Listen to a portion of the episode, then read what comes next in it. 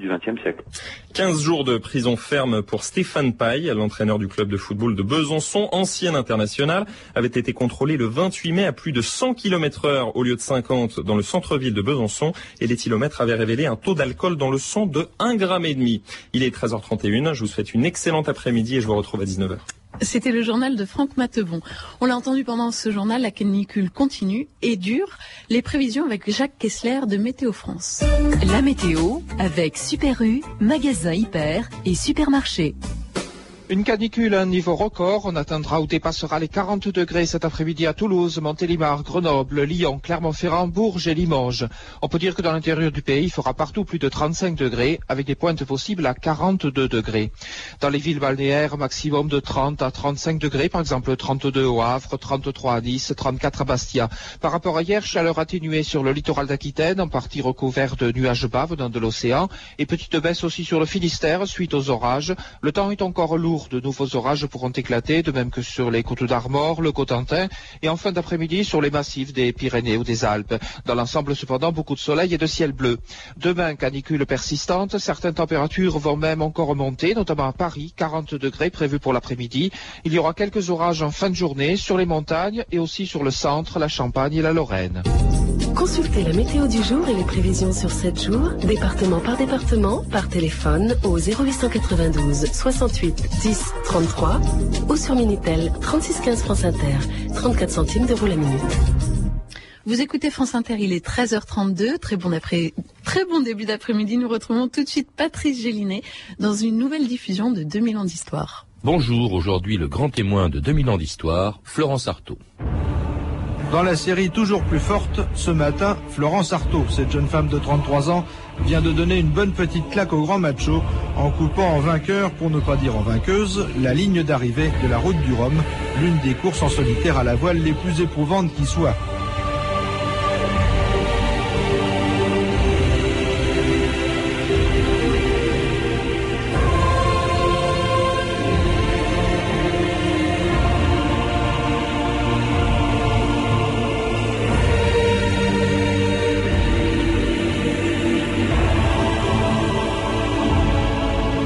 2000 ans d'histoire.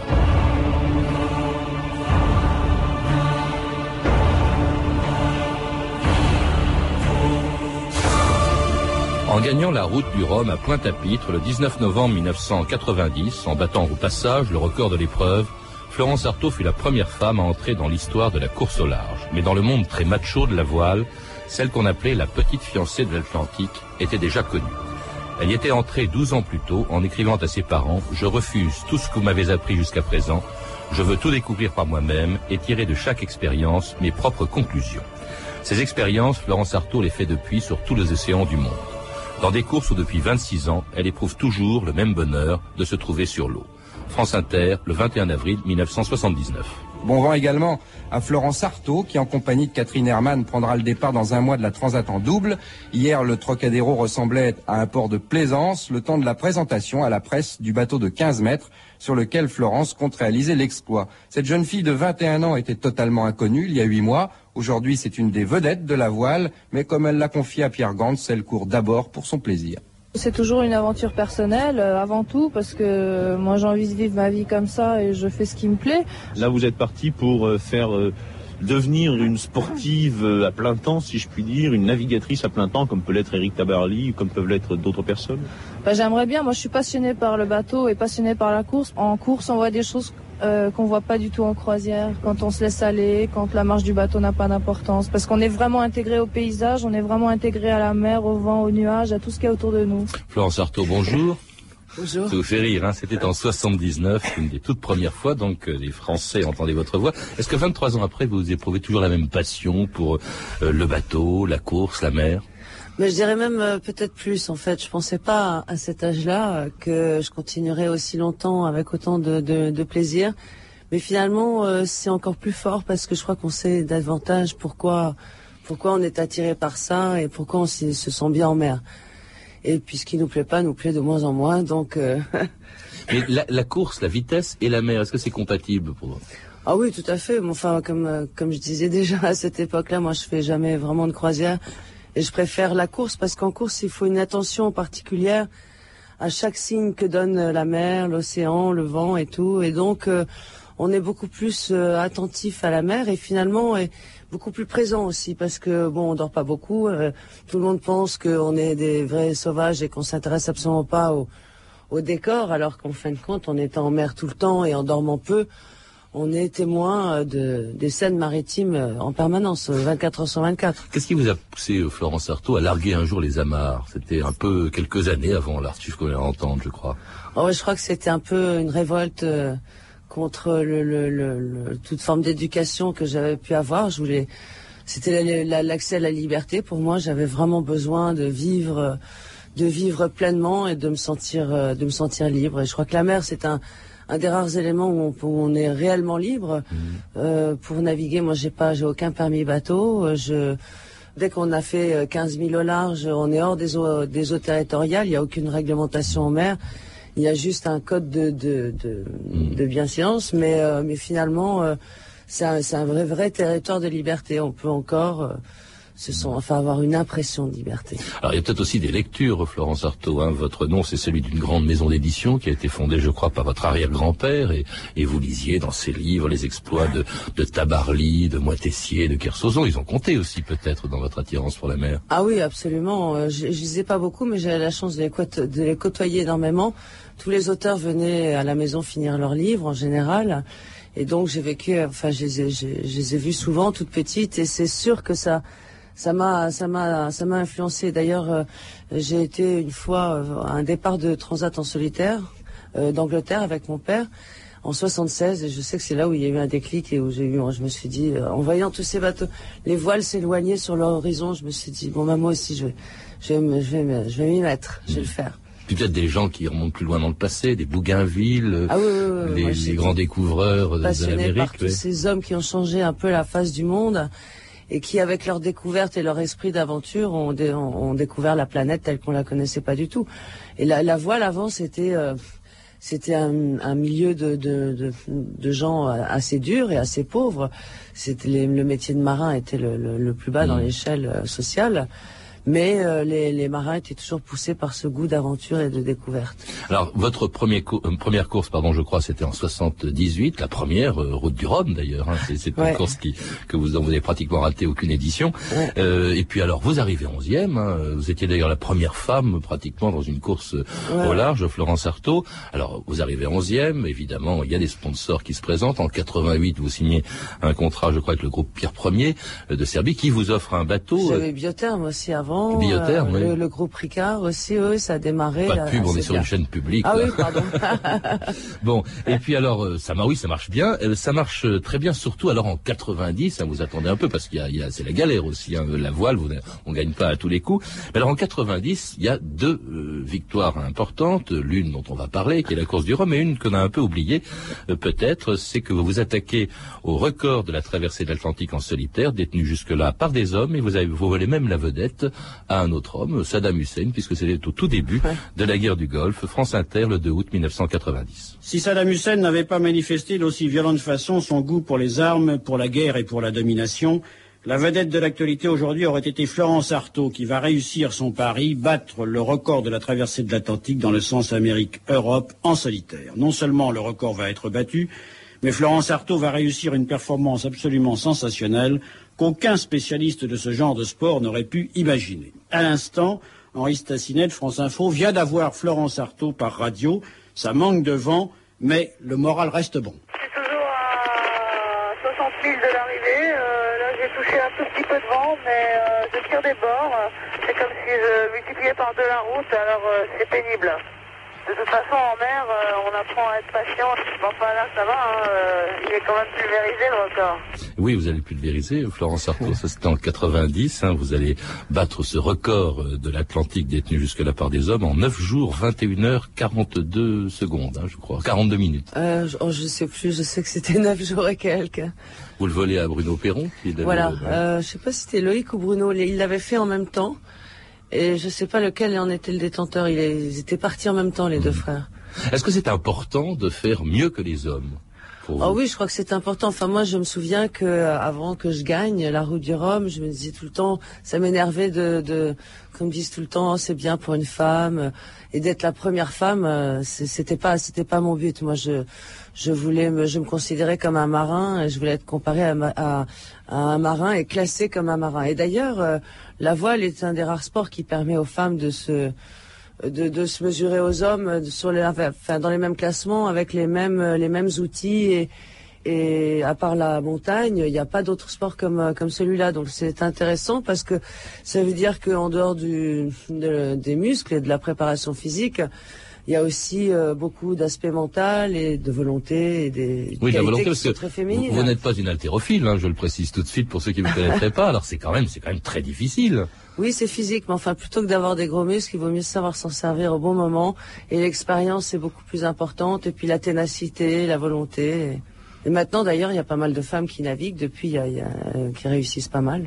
Et puis les hommes ne vous en veulent pas. On vous écoute ici en compagnie de Pierre Bachelet. Flo, c'est bien le nom que tu voulais. Toi qui ressembles à la marée sur les cailloux de Saint-Malo.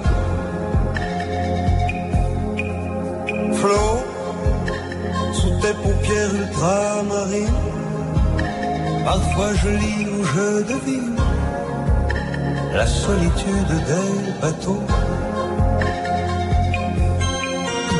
Pierre, t'es comme un rocher sur la lande. Tu ne bouges pas, tu te demandes peuvent bien aller les rivières. Chacun est fait comme il est. Chacun prend feu comme il peut. Mais sous le ciel immense, tous les rochers du silence, tous les oiseaux en partance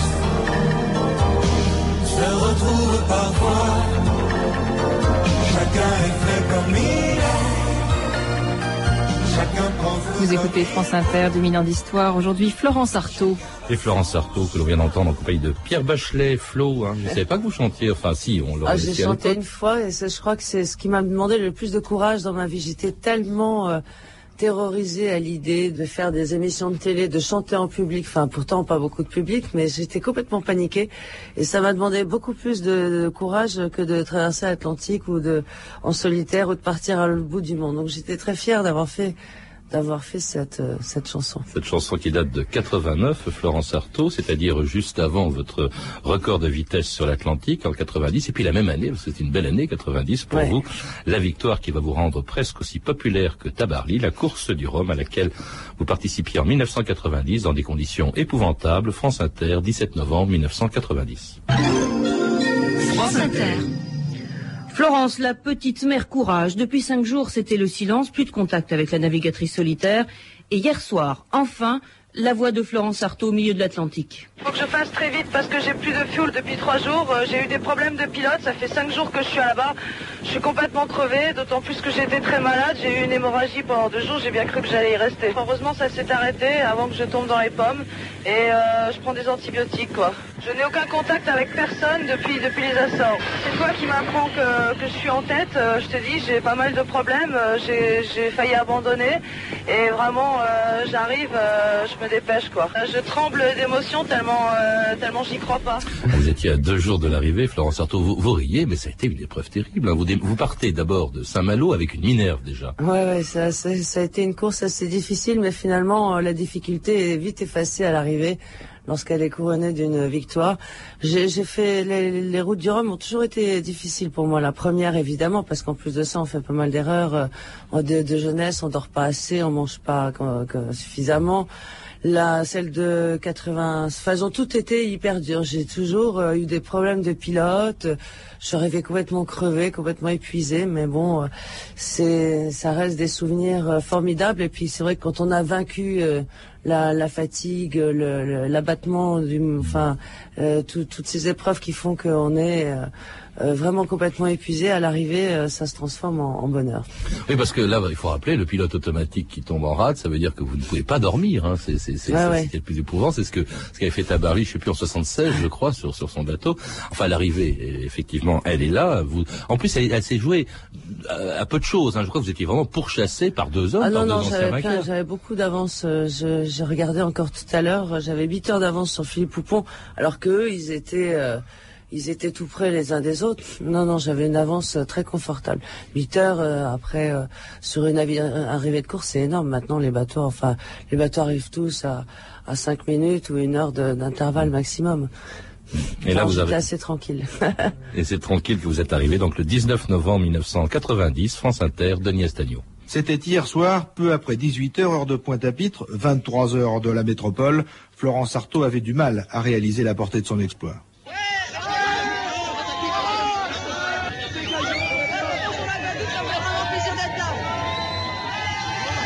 Il l'avait dit et ne s'en était pas caché. C'était d'abord Florence Artaud et les Guadeloupéens lui ont réservé un accueil extraordinaire. Ponton envahi, balcon surchargé, quai noyé dans la foule et bien sûr une myriade de petites embarcations qui se sont bousculées autour de Pierre Ier jusqu'à le heurter et l'endommager. Ovation, hurrah, bravo, sirènes et feux d'artifice pour Florence Artaud qui ne savait plus où donner de la tête, bousculée, emportée par une véritable foule en délire. Bah, je suis contente évidemment. J'en reviens pas. Je crois que je réalise pas encore vraiment. J'ai été vachement malade, j'ai cru que j'allais mourir.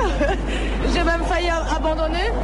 Et puis euh, je me suis dit non, non, je n'abandonnerai pas, j'ai jamais abandonné, c'est pas aujourd'hui que je vais commencer. Alors c'était le 19 novembre 90, votre arrivée à Pointe-à-Pitre. Qu'est-ce qu'on éprouve, Florence Artaud, après 14 jours de solitude et puis brusquement la foule? Ah ben ça c'est des moments euh, formidables parce qu'on passe d'un extrême à l'autre tellement rapidement que c'est... Euh, euh, c'est l'ivresse totale. Quoi. En plus, moi, j'avais pas eu de nouvelles du tout de personne pendant huit jours. Donc le, le, fait de sortir comme ça de, de, de nulle part et de voir euh, petit alors au début j'ai vu d'abord la côte et puis au, lever du jour après un grain puis ensuite il y a eu un petit avion qui m'a survolé puis ensuite les premiers bateaux ont commencé à arriver puis ils m'ont accompagné tout au, tout le long de la du tour de la Guadeloupe qu'on fait en, en phase finale et, à la fin, je me souviens, c'était génial parce que je voyais partout, euh, sur tous les bateaux, je voyais euh, mes parents, mes, mes, copains, ils étaient tous là, ils étaient tous venus. Ça a duré toute la journée, en fait, du lever du jour au lever du soleil. Et puis ça s'est terminé par un feu d'artifice et puis la, la, le, mmh. les quais noirs de monde. Alors là, on est un peu abasourdi, quoi. Mais c'est des moments euh, uniques et c'est vraiment, ça vaut le coup de le faire rien que pour ça. Alors parmi ceux qui vous attendaient, il y avait aussi des journalistes. Je vous propose d'écouter la revue de presse de Stéphanie Duncan.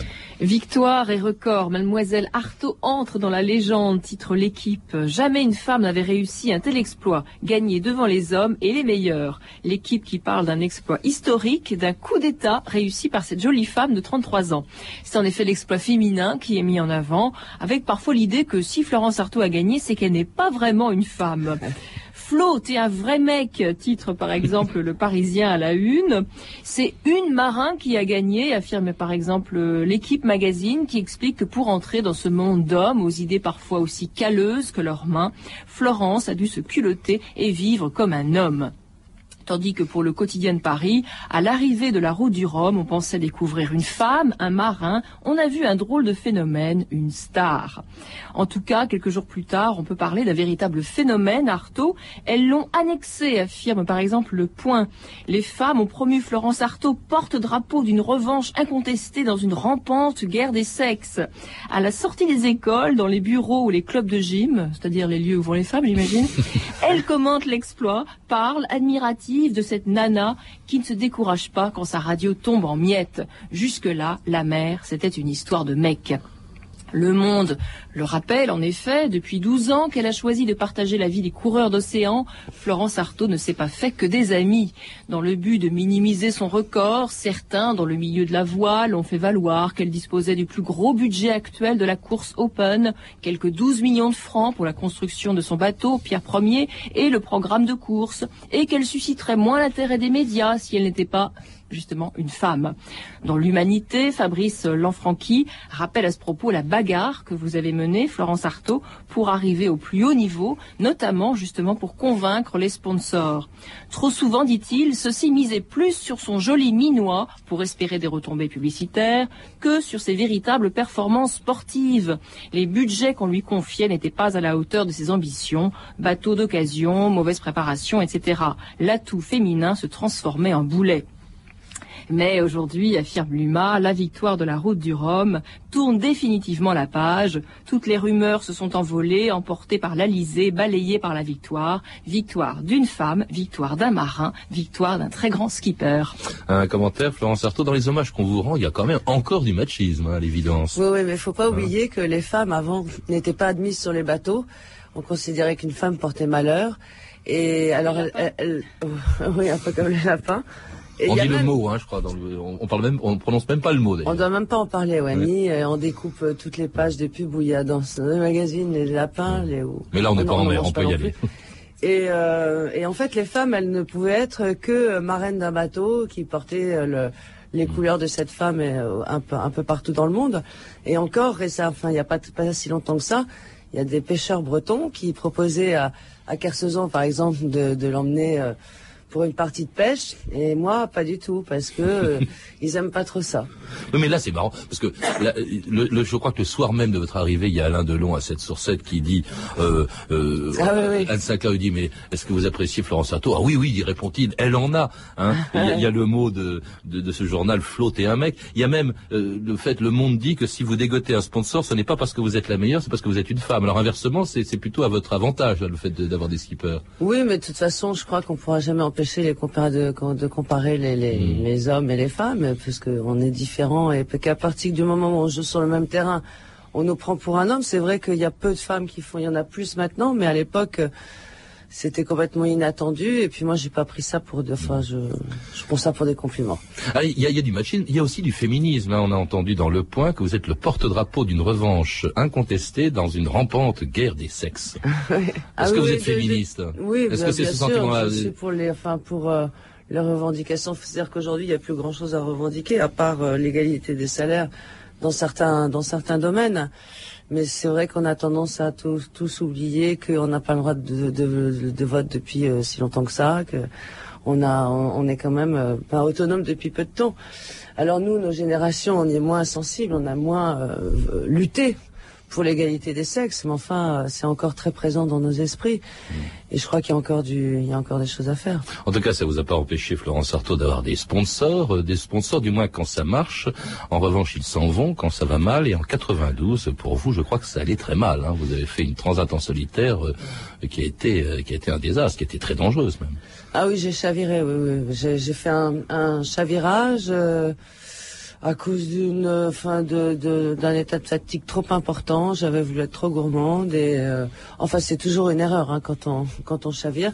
J'ai été récupérée par un énorme euh, cargo qui était en fait euh, comme un, enfin beaucoup plus haut qu'un cargo parce que c'est comme un, un gros euh, un gros car ferry avec 14 étages de, de 14 ponts où ils entassent des voitures. Donc c'est moi ça, ça m'avait terrorisé ce pas le chavirage en lui-même, mais euh, la, la, euh, se faire récupérer par un énorme bateau comme ça quand on est naufragé, c'est c'est terrorisant. En tout cas, vous nous avez fait peur, hein, Florence Artaud. Écoutez, France Inter, Jean-Luc le 17 juin 1992. La Transat en solitaire est une course dangereuse. Florence Artaud l'a échappé belle. Hier, son trimaran a chaviré et elle a pu déclencher sa balise de détresse. Elle a été recueillie par un cargo américain qui fait route actuellement vers Southampton en Grande-Bretagne. Pour l'instant, Florence Artaud dort. Elle a besoin de récupérer de ses émotions. La navigatrice a sans doute eu la frayeur de sa vie lorsque le trimaran a chaviré. Elle a raconté ce matin à Olivier Delagarde sa mésaventure. Écoutez bien, c'est plutôt impressionnant. J'étais à la barre sous la bulle, euh, donc euh, je suis tombée à l'intérieur euh, quand, quand on a chaviré. J'ai perdu connaissance, je pense, parce que j'ai dû perdre connaissance de trois minutes. J'ai regardé le, le bateau chavirer, enfin bon, j'ai choqué toutes les voiles, ça n'a rien fait, puis euh, j'ai vu le mât tomber dans l'eau. Et là, à partir de ce moment-là, j'ai dû tomber sur la tête et j'ai perdu connaissance. Quel est votre état de santé? Ça va, je suis fatiguée, quoi, je suis très fatiguée. Et puis voilà, quoi. Alors, c'est un mauvais souvenir, hein, Florence Sarto. C'était il y a dix ans, à trois jours près, euh, aujourd'hui. Hein. Euh, ça nous rappelle quand même que la course euh, en mer, c'est pas seulement des, des victoires, euh, c'est aussi des drames. Ah oui, oui, il y a beaucoup de, de passages difficiles. euh, On casse des bateaux, on a des, des enfin des, des rêves brisés de temps en temps.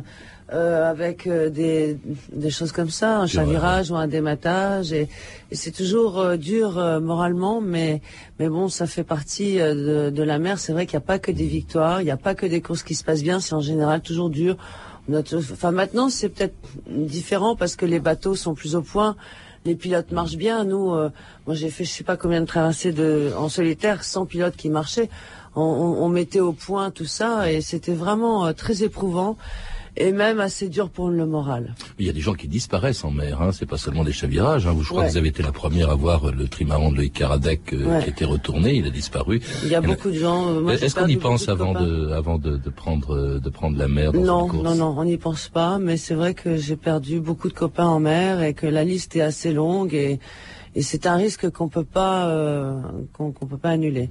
Bon, euh, c'est- un risque qui est c'est plus impressionnant sans doute euh, des disparitions en mer parce que parce que c'est lointain, parce que parce que c'est quelque chose de plus de, de différent. Ça touche pas à quelque chose de, de concret euh, comme euh, comme une comme un accident de bagnole par exemple, tout bête. Mais euh, mais c'est vrai que c'est un risque et il faut le il faut l'accepter. Jamais peur, j'ai j'ai lu quelque part que vous aviez peur du noir quand vous étiez enfant. Ah oui oui. Hein? Cauchemar? Ah oui, oui, je faisais beaucoup de cauchemars. ouais. J'avais peur du diable. Hmm. Et je le voyais toujours dans mes rêves. Je faisais des rêves abominables du diable. Ouais, je déteste le noir. Moi, je mets jamais de, je ferme jamais les rideaux, je ferme jamais les volets. Hmm. J'ai horreur du noir total. Alors en mer, euh, ça n'existe pas le, la nuit noire. Puis peur aussi peut-être que, alors ça, ça s'est produit, que, que vos sponsors vous lâchent, c'est ce qui a été le cas de Pierre Premier, je crois, euh, il vous a abandonné. Euh, De- depuis, vous avez des projets, non, je crois quand même. Oh, les sponsors vous abandonnent pas comme ça. En fait, ils changent d'orientation. Enfin, dans le cadre de Pierre Premier, il est rentré dans la crise économique ouais. de l'immobilier assez sévèrement. Donc, euh, il n'a pas pu faire autrement. J'ai lu quelque part, parce que vous l'êtes, que vous le vouliez ou non, vous avez une notoriété telle que vous êtes forcément un modèle. Or, vous n'aimez pas, dites-vous, servir d'exemple, Florence Artaud. Non, mais je trouve que c'est dommage que les gens n'aient pas leur propre chemin. Euh, je trouve qu'il faut d'abord euh, se ressembler à soi et trouver sa voie. Je pense pas que je sois un exemple pour tout le monde. J'ai eu la chance de faire ce que j'aimais et de pouvoir ré- réussir et m'épanouir dans ma passion et donc d'être une femme relativement heureuse et libre. Mais je ne suis pas sûre que je sois un bon modèle pour tout le monde. Bon, ce que vous aimez, un jour, vous ne pourrez plus le faire. hein. Bon, c'est c'est dans longtemps sûrement, mais vous pourrez monter sur un bateau. Est-ce que vous vous imaginez ailleurs que sur l'eau, Florence Artaud, un jour? Ben, ouf, non, mais j'ai jamais fait de projet à long terme. Je m'imagine pas euh, dans dans plusieurs années. Je crois que je vieillis un peu au jour le jour. Puis nous, les marins, c'est vrai qu'on a on a la notion de la précarité de la vie. On sait que ça peut s'arrêter demain, donc euh, on vit très dans l'instantané. Merci Florence Artaud de nous avoir rappelé donc euh, euh, vos souvenirs en mer, euh, on- qu'on retrouve aussi dans un livre, mais je crois qu'il est malheureusement indisponible, mais qui va reparaître bientôt Voilà, et qui s'appelle Océane, un beau livre autobiographique donc édité chez Artaud en, en 1991. À lire également deux livres que je vous offre et qui viennent de sortir dans la nouvelle collection Bibliothèque de la mer aux éditions Ouest France, Le voyage du Liberdad et autres récits de mer de Jo- Joshua Slocum, hein, Ah, pardon, ah oui. et puis le journal de James Morrison, second maître à bord du Ah, Bounty, que je vous offre Ah, aussi, Florence Artaud. Alors vous pourrez retrouver ces renseignements en contactant le service des relations avec les auditeurs au 0892 68 10 33, 34 centimes d'euros la minute ou nous contacter sur franceinter.com. C'était 2000 ans d'histoire. À la technique Benjamin de Lagatiné, documentation Anne Weinfeld et Virginie Bloch-Lenné, Archivina Raissa Blancoff et Claire Destacan, revue de texte Stéphanie Duncan, une réalisation de Anne Kobilac. Une émission de Patrice Gélinet.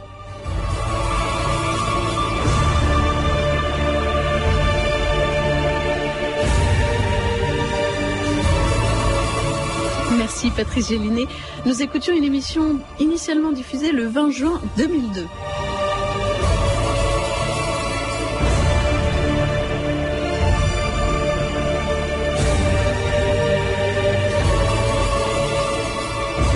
Demain, dans 2000 ans d'histoire, un autre témoin, Élie de Saint-Marc.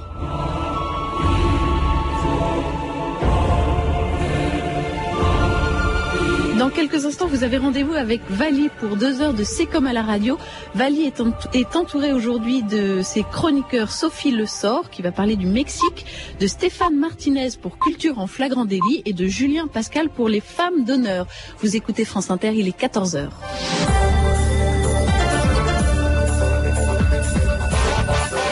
Les informations, Hélène Roussel, bonjour. À Jakarta, en Indonésie, 13 morts, 149 blessés, au moins. C'est le bilan pour l'instant de l'attentat à la voiture piégée qui a eu lieu ce matin à l'hôtel Marriott, un hôtel de luxe américain. Parmi les dix victimes, trois étrangers, un Américain, un Australien et un Malaisien. La France a condamné cet attentat tout à l'heure. Une explosion qui intervient deux jours avant le verdict de la justice indonésienne contre des militants islamistes accusés d'être les auteurs de l'attentat de Bali. C'était en octobre dernier. L'attentat avait fait 200 morts. Vague de chaleur en France mais aussi en Europe avec des records de température. Conséquence de cette canicule, les incendies en Espagne, au Portugal où ce matin deux autres corps euh, calcinés ont été découverts dans les environs de Lisbonne, ce qui porte le bilan à 11 morts. Et puis plus récemment en Italie, un feu important s'est déclaré ce matin sur les collines de Gênes. La fumée a même envahi le centre-ville des incendies en Italie qui n'ont pas fait de victimes. En France, l'incendie sur le Cosméjean en Lozère continue de progresser au-dessus des gorges du Tarn. Depuis dimanche soir, plus de 1, plus de 1000 hectares ont déjà été ravagés. Ils sont 510 pompiers sur place à lutter contre les flammes. Des renforts doivent arriver dans l'après-midi. Bertrand Cantat, toujours hospitalisé à la prison de Vilnius en Lituanie, est fragile psychologiquement, mais bien suivi selon son avocat Maître Metzner. Le chanteur du groupe Noir Désir, soupçonné d'avoir provoqué la mort de Marie Trintignant, pourrait être inculpé de meurtre et extradé vers la France. L'avocat de la famille Trintignant a demandé au parquet son inculpation pour homicide volontaire. Encore une journée d'action pour les intermittents du spectacle aujourd'hui. Le Conseil supérieur de l'emploi examine le protocole d'accord sur la réforme de leur régime d'assurance chômage et la CGT du spectacle a appelé à la mobilisation à Paris et en province. L'État français prêt à voler au secours d'Alstom, il pourrait prendre une participation dans le capital du groupe d'énergie et de transport. Alstom, l'un des gros